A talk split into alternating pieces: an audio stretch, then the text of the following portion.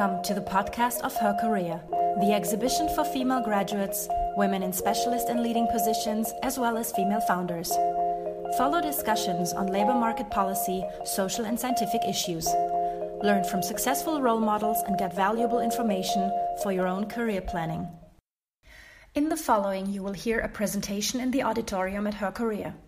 Sinead Bunting, VP Marketing Europe at Monster Worldwide, will speak on the topic how gaining some monster confidence can give you the vital edge in your career.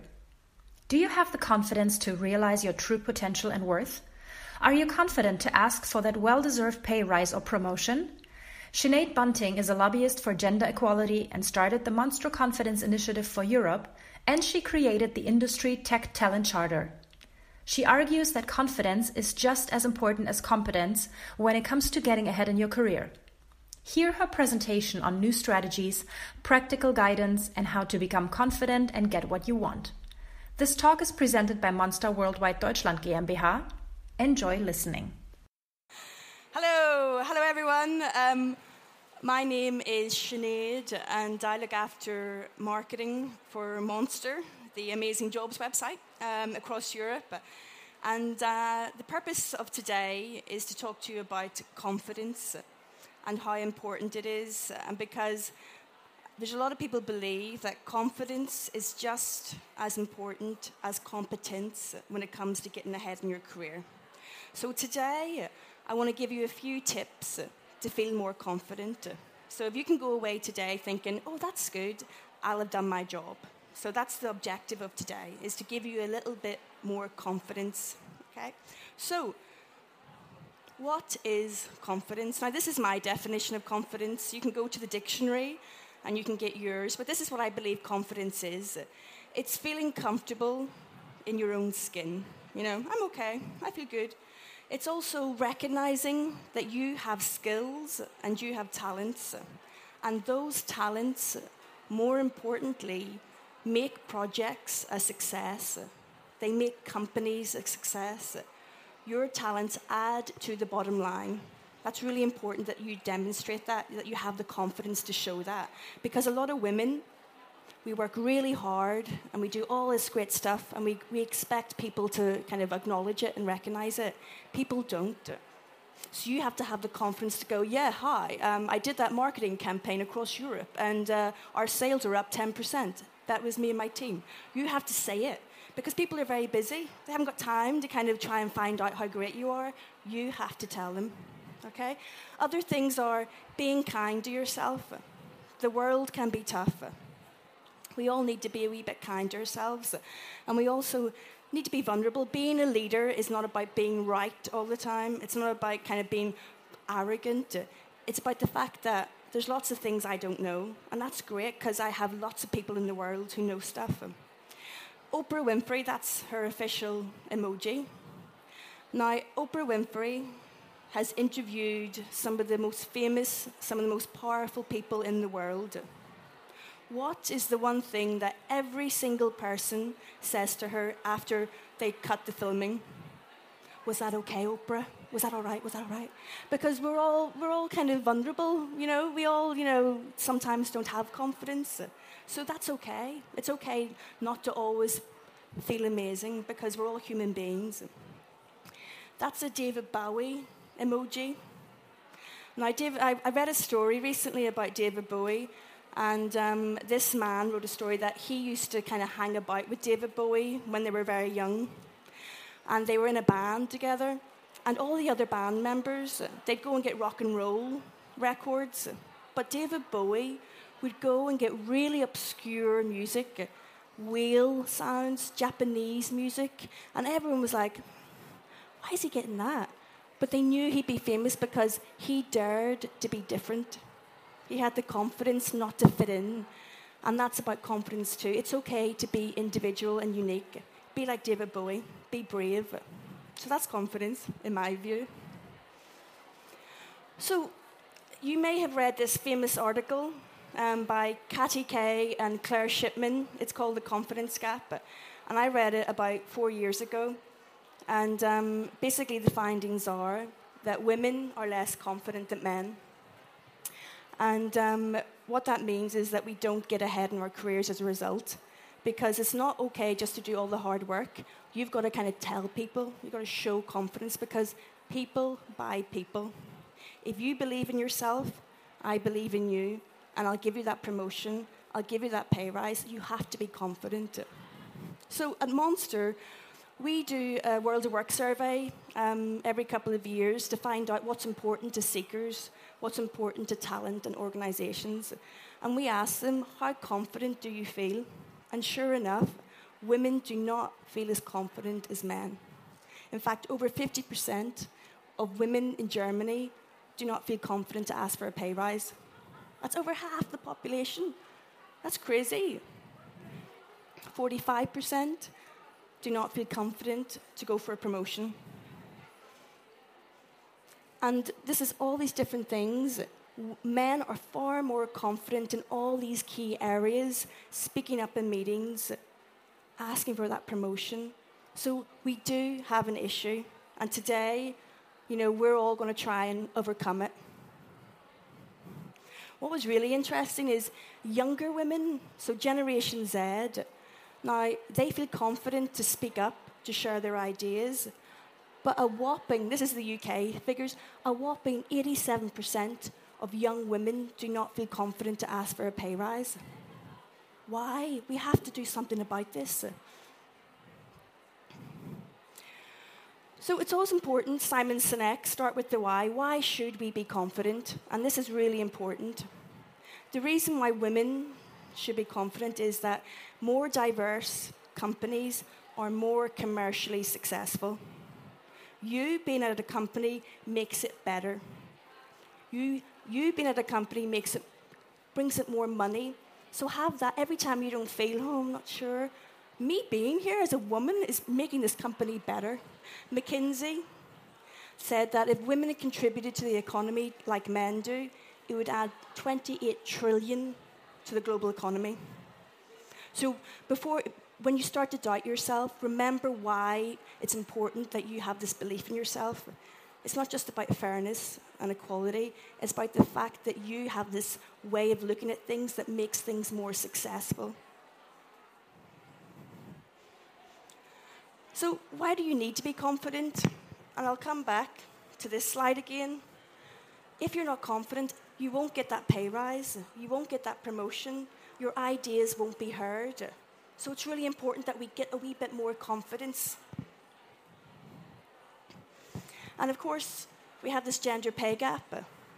And I love this article. It basically says money is power, and women need both of them. Because at the end of the day, money equals power in society. So if we want to be equal, we've got to have equal pay. We've got to.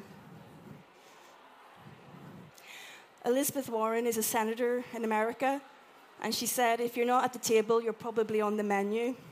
So, ladies, you've got to be at that seat at the boardroom. You've got to be there. Otherwise, they'll be discussing your future, your promotion, your pay rise.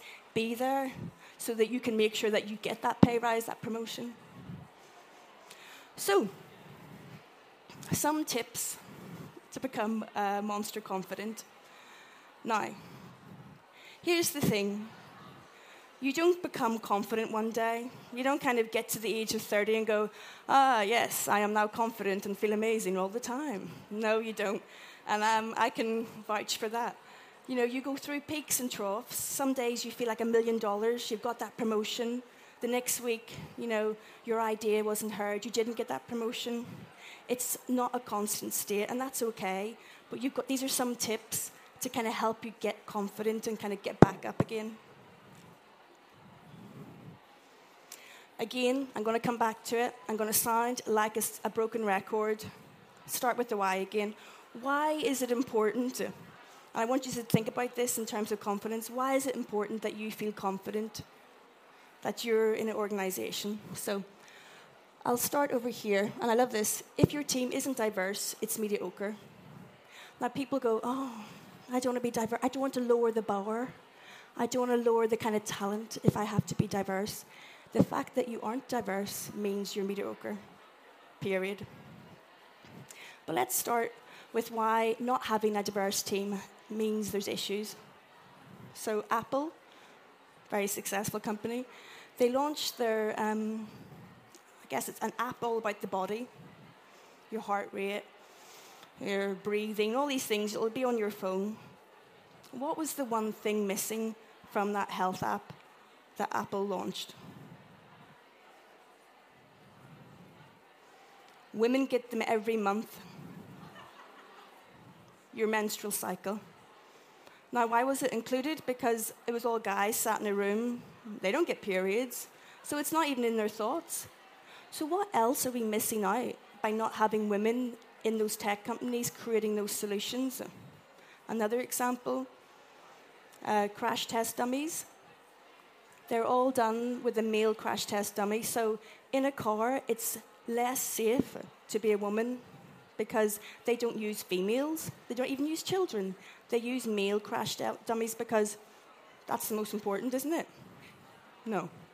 So the point is, by you being in, in an organization, by you being in a team, you're giving a different idea. You're, you're recognizing problems that they, these guys don't kind of acknowledge.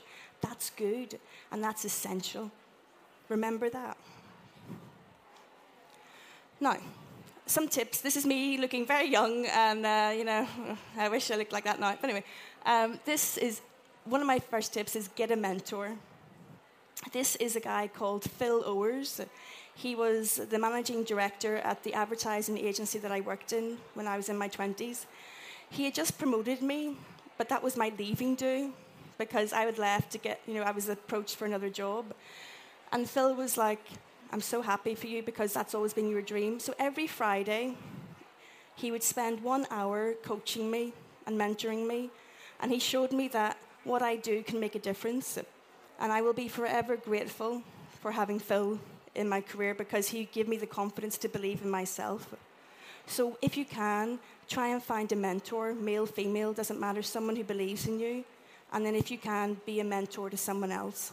So that'd be my first tip. It's like therapy, but for your job, having something to listen to, it's fantastic. It's great. I love it. Um, now, this is a great book. I read it last month. I went on holiday to Sicily. Um, it's about mental health, and it's a fantastic book. I recommend that you read it. And it's about by it's all about uh, the author's mental breakdown. Um, he suffers from depression, and um, the reason why I'm kind of showing this example is the reason he kind of copes with his melt- mental illness is by remembering times when he overcame his previous bouts of depression. And the thing is, the more you realize I was in such a dark place, but I overcame it. So whenever you feel those dark clouds coming, you, you kind of try and train your brain to remember that I can overcome it, I did overcome it. It's a brilliant book, please read it. But in terms of confidence, whenever you're feeling low, just remember, remember that time I was awesome? Remember that time I did that? Try and remember that. So try, because you were awesome before. Don't forget it and try and re- remind and just channel that and go, oh, I'll show them, I'm going to be great again. And just kind of have a word with yourself. Be your own therapist. Get a wing woman. So um, these are two ladies um, who are in uh, marketing for Monster in Germany, and they are amazing. They are Marin and Katrin, who are stood over there.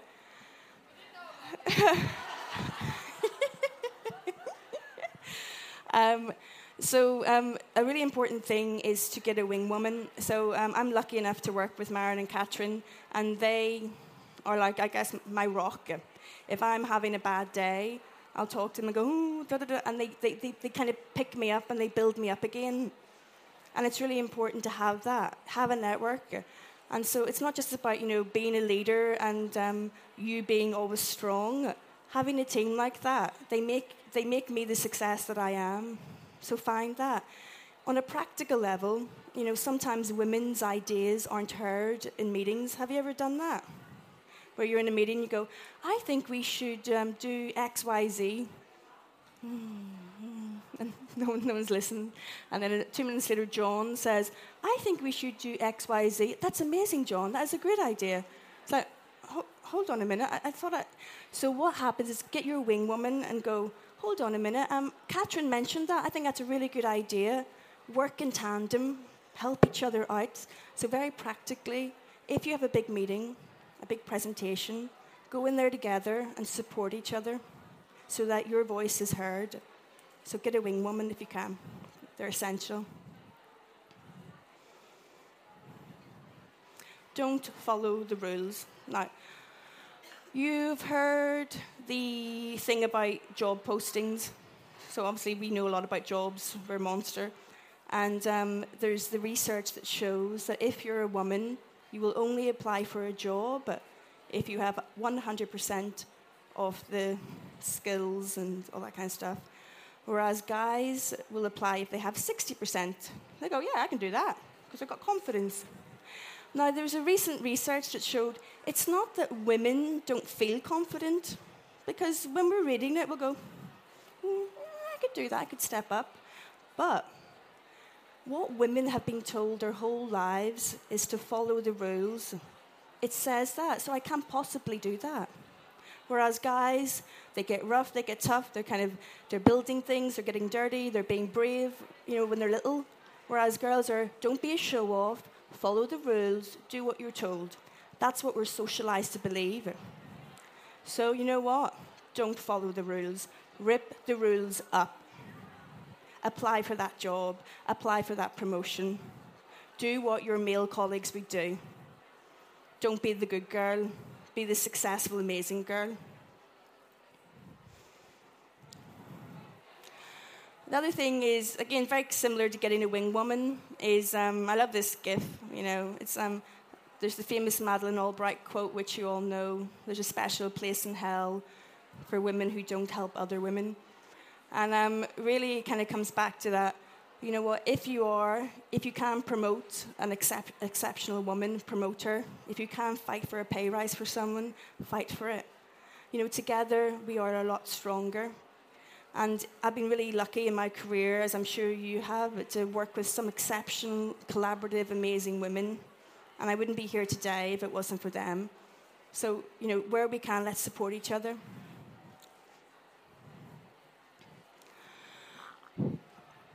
Now, this is a Sunday Times article. It's a, a, kind of publication in the UK. And I read it about six weeks ago, and it just blew my mind. It was one of the best articles I've uh, read in a long time. And essentially, what it talks about is the fact that you know women have it all, and you know they work full time, they look after the kids, they still have to do the housework. And what happens, this article said, was a lot of women don't kind of talk about how bloody tough it is. And the, the kind of author of it was saying that she was talking to one of a keynote speaker at an event backstage. And the, the woman was like, Oh, I'm having such a tough time. My nanny, um, I can't get a good nanny. I'm not sleeping, etc., etc. Just showing how tough it is for women. And then they went on stage. She started interviewing her. And the woman was like, Oh, it's great. Yeah, I, I, that's fantastic. I can do it. And that's not real. It's tough for women because we still have a lot of responsibilities. There's not shared parental leave and a lot of stuff like that. So I think there's a bit of an onus on us all to actually be realistic and honest and go, it's bloody tough. Because what happens when you, when you see these women having it all and it's all so easy, you go, that's something wrong with me because I'm finding it really tough. If we can be honest with each other, then, you know, what you can't see, you can't be. So let's all be kind of honest about the, the problems we have. By exposing the issues, we can help each other. So let's kind of not, let's not pretend it's easy because it's bloody not. So, some more practical tips. So, what's the biggest phobia people have in the world today? According to research, the biggest phobia is speaking in public.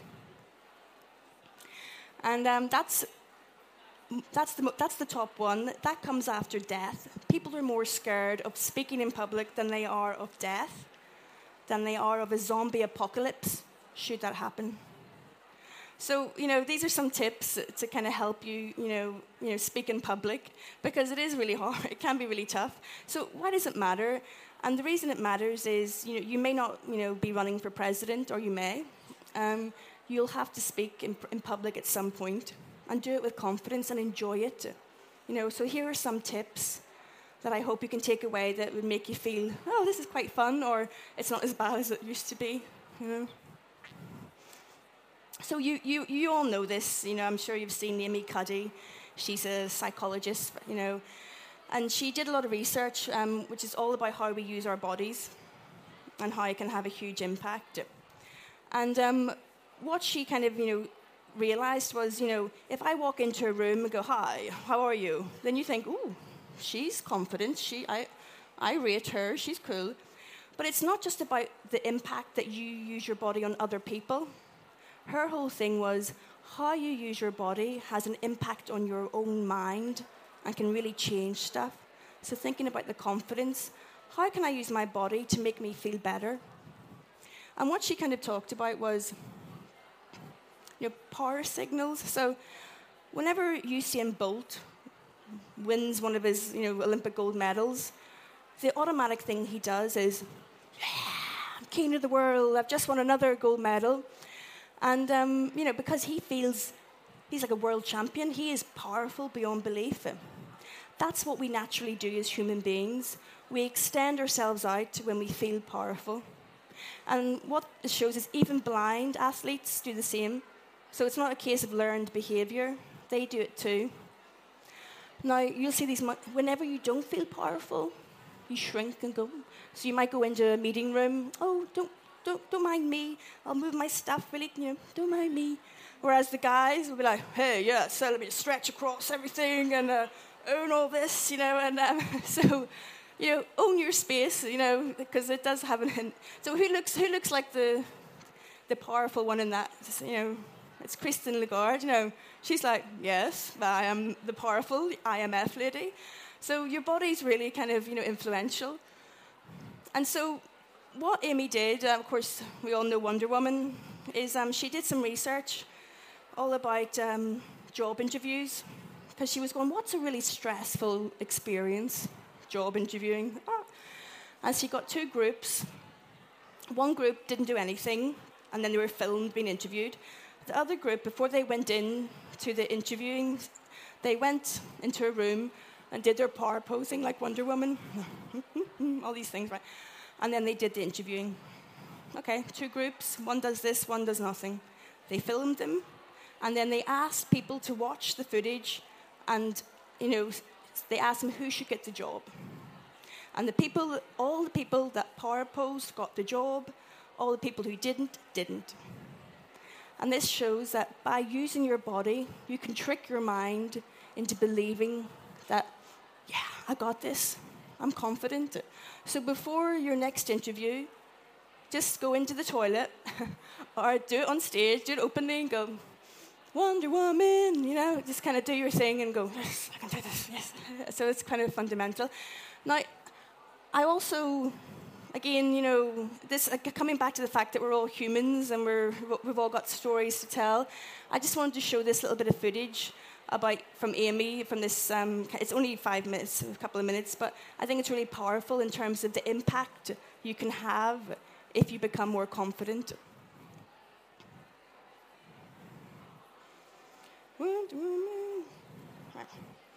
So this is where I I'm hoping it works.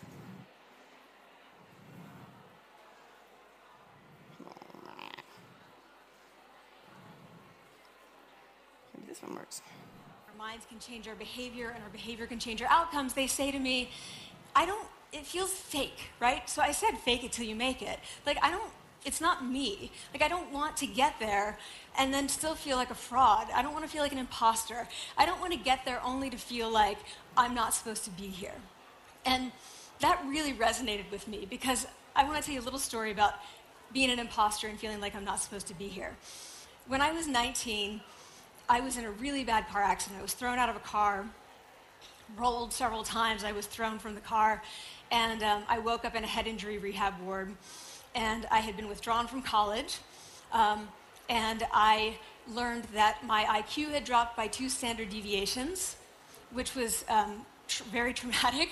I knew my IQ because I had identified with being smart, and I had been called gifted as a child. So I'm taken out of college. I keep trying to go back. They say you're not going to finish college. Like just you know, there's, there are other things for you to do, but that's not going to work out for you. So I, I really struggled with this. And I have to say, having your identity taken from you, your core identity, and if, for me it was being smart, having that taken from you, there's nothing that leaves you feeling more powerless than that. So I felt entirely powerless. I worked and worked and worked, and I got lucky and worked and got lucky and worked. Eventually, I graduated from college. It took me four years longer than my peers. And I convinced someone, my, my angel uh, advisor, Susan Fiske, to take me on. And so I ended up at Princeton, and I was like, I am not supposed to be here. I am an imposter.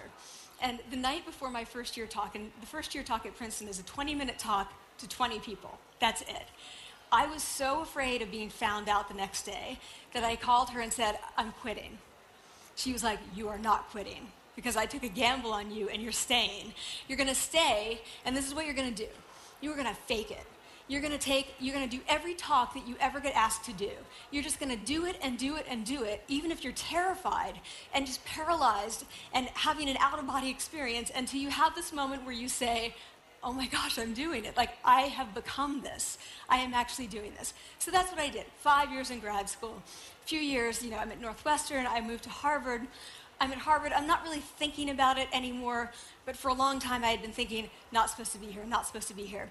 So, the end of my first year at Harvard, um, a student who had not talked in class the entire semester, who I had said, Look, you gotta participate or else you're gonna fail, came into my office. I really didn't know her at all. And she said, She came in totally defeated and she said, I'm not supposed to be here.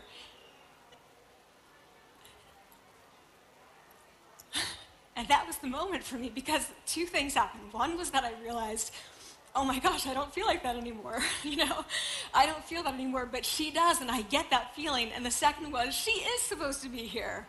Like, she can fake it, she can become it. So he's like, Yes, you are. You are supposed to be here, and tomorrow you're going to fake it. You're going to make yourself powerful, and, you know, you're going to.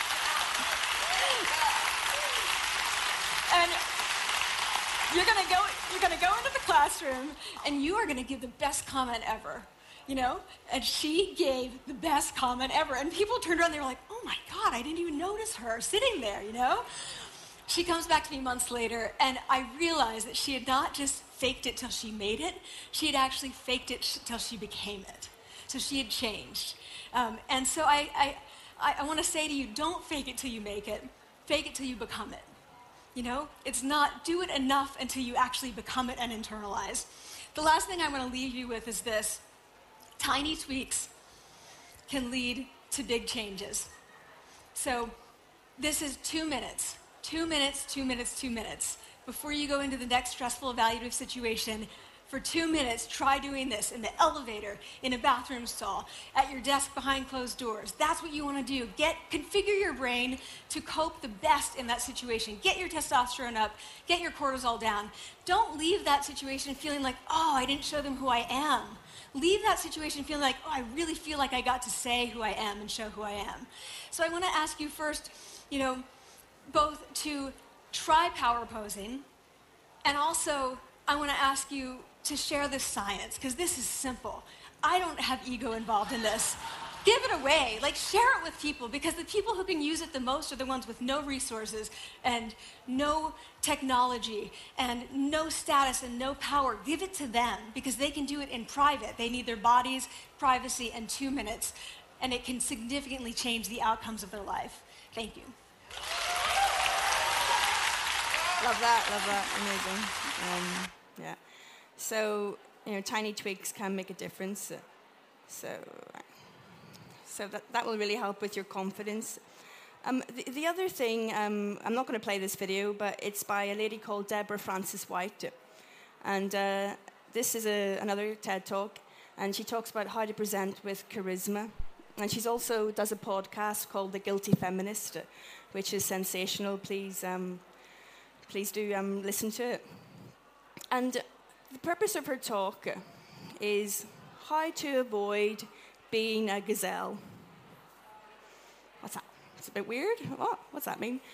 And basically, she talks about the fact that for millions of years, we as human beings lived on the savannah. this modern construct of concrete technology, this is all quite new to our bodies. So whenever I look out, what do I see?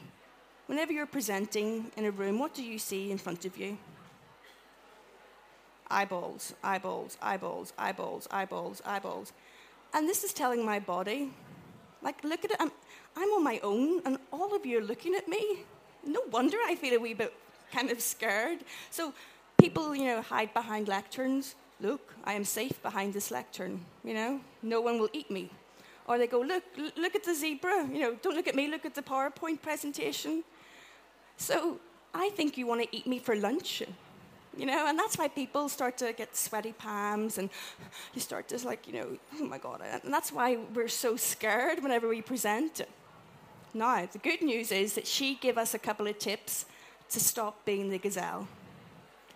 And the first tip, and this is one thing I'd like you to take away with you, is this is what you should do.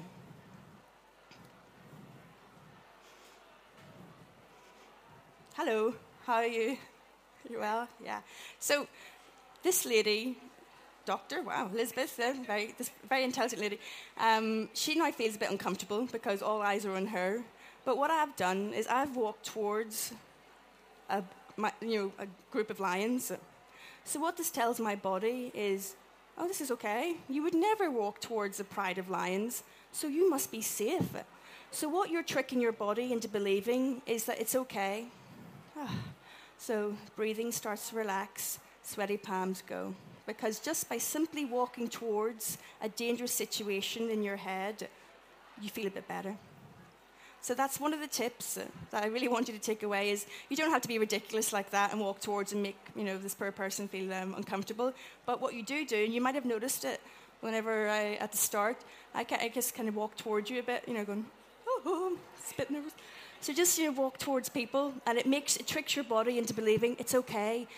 You kind people, you don't want to eat me. You don't want to eat me. It's fine. So that's um, you know one thing she does. Now I um I actually, I've seen this lady, Deborah Frances-White speak a couple of times. And um, please watch the video. It's, it's, she's very funny, it's exceptional.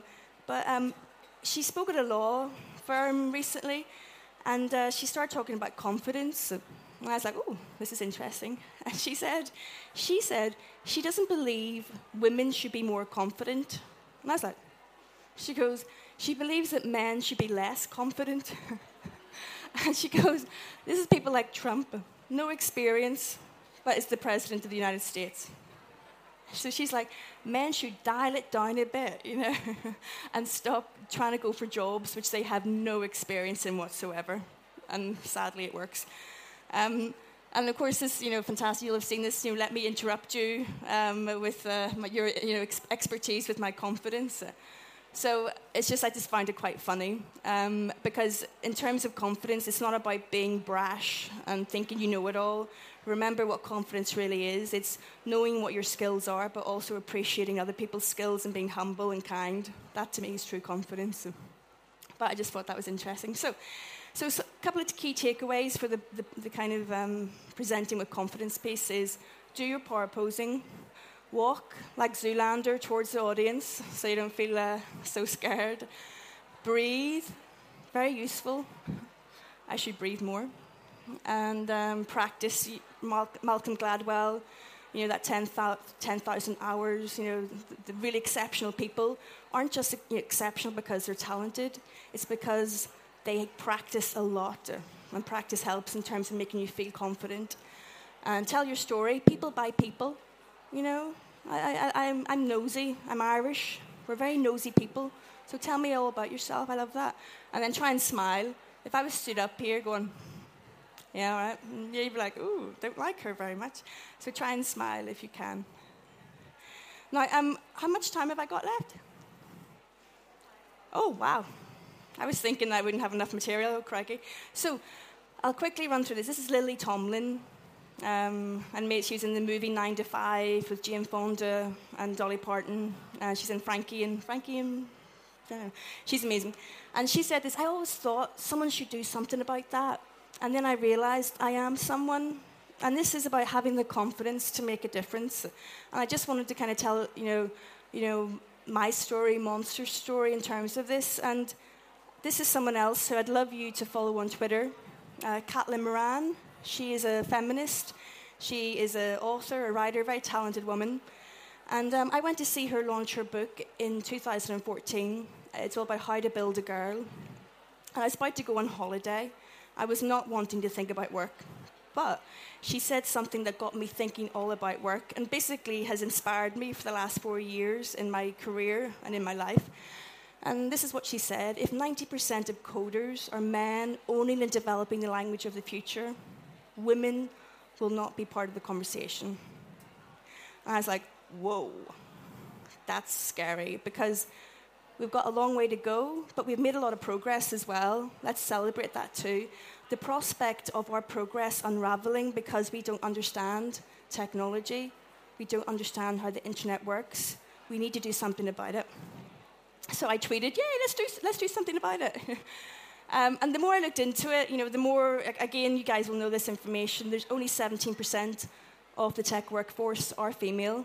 And um, a lot of people actually leave mid career because it's not a very um, hospitable environment. So there's a big issue to be had. And of course, from a jobs perspective, there's so many tech jobs needing to be filled. So you can't ignore half the population. Uh, we, like cybersecurity, all these, there's millions of jobs that we need to fill as in our economies. Martha Lane Fox, uh, she's an amazing woman. She this is her Dimbleby lecture. Please watch it if you can. um, she basically said that, and again, it comes back to the thing about diversity. If you don't have diverse tech teams, what are you missing? If you do have tech, you know, diverse tech teams, what can we create? So it's about the size of the prize. You know, you guys getting into tech, you know, we can do some amazing solutions that we just don't know are a problem yet. So again, look at the opportunity. I'll not focus too much on this. You know about childhood socialization, you know, role models, what you can see, you can't be, and um, various other stuff. So I guess the whole point of this section is just basically said that there was an issue. So, me, I decided, you know, Monster should do something about it. Um, so we created a thing called the Tech Talent Charter. And essentially, it's something that companies sign up to to help them. It's a, it's, a, it's a kind of series of commitments that they sign up to to get more women into tech. Now, um, I saw a problem. I thought, let's do something about it. So this was about not just Monster, because one company can't change the world. So what we did was we said, who wants to join Monster and do something about this? So this is a real co- you know, collaborative effort. So I wrote the charter. I was like, yes, we should do a charter. Anyone know how to write a charter? No. Okay, I shall write the charter. Google how to write a charter. So, um, so we wrote the charter, and uh, you know, please go and look, you know, check it out online. And essentially, I just wanted to kind of give you an update that we now have 250, over 250 signatories. Uh, we, the UK government has um, given us two rounds of funding. It's now a charity, and um, we're now working on the marketing campaign for it. In fact, tomorrow I'm going to meet uh, this amazing creative lady do you know the Dove campaign with all the different women's bodies? She's heard about this. I met her a couple of weeks ago at an event, and she goes, Sinead, I love what you're doing. I will kind of do your new marketing campaign for you for free. Again, women coming together. Just, uh, you just meet so many amazing people. So that's something that has, you know, we have a lot to do, don't get me wrong, but you can make a difference. Everyone has a role to play. There we are at the Gherkin, uh, you know, at our launch event. Look, looks very glamorous. Um, and the thing about Monster is our whole thing is, you know, how can we champion groups who need that helping hand? We're there to connect, you know, talent and organizations, but our whole ethos is about championing people who need the help. So that's why we have the Tech Talent Charter, but we also have Monster Confidence. And it's, uh, this has been you know, three or four years in the running. We will be in Frankfurt next month, which I'm very excited about. And this is a tour. We go on tour um, with an organisation called STEMettes, which is all about getting young girls into STEM. And we go across the country, Ireland, UK, and now Germany. And basically, what it is is there's keynote speakers, there's amazing inspirational women. Um, we have speed mentoring. Um, Monster employees give workshops on how to present with confidence and how to get a CV. That's you know, so it's it's such a nice thing that you know, and all our customers can come along and exhibit for free. So please talk to uh, you know, us afterwards. It's it's one of the nicest things I do each year. It's lovely. I, I'm not going into that. That's just some of the. And the thing is, it makes a difference because we kind of um, ask the girls afterwards. You know, do you feel more confident? And they do. And that's just making the difference in one person's life is, is so rewarding. So, recap know your value. You being in an organization, you giving your talents adds to the bottom line. And very, very, you know, let people know that it does. Don't be afraid not to show, not to demonstrate the value that you deliver. Get a wing woman. Get a Marin and Catherine don't, don't, steal, don't steal them from me, but uh, they, get, get your wing woman, they're, they're really amazing, and you can support each other. Get a Yoda, get a Yoda in your life, someone to mentor you, and if you can, mentor someone else as well. What else? You know, do your power posing, don't follow the rules, rip up the rules, and you, each and every one of us, can make a difference by helping each and every one of us. Together, we are stronger.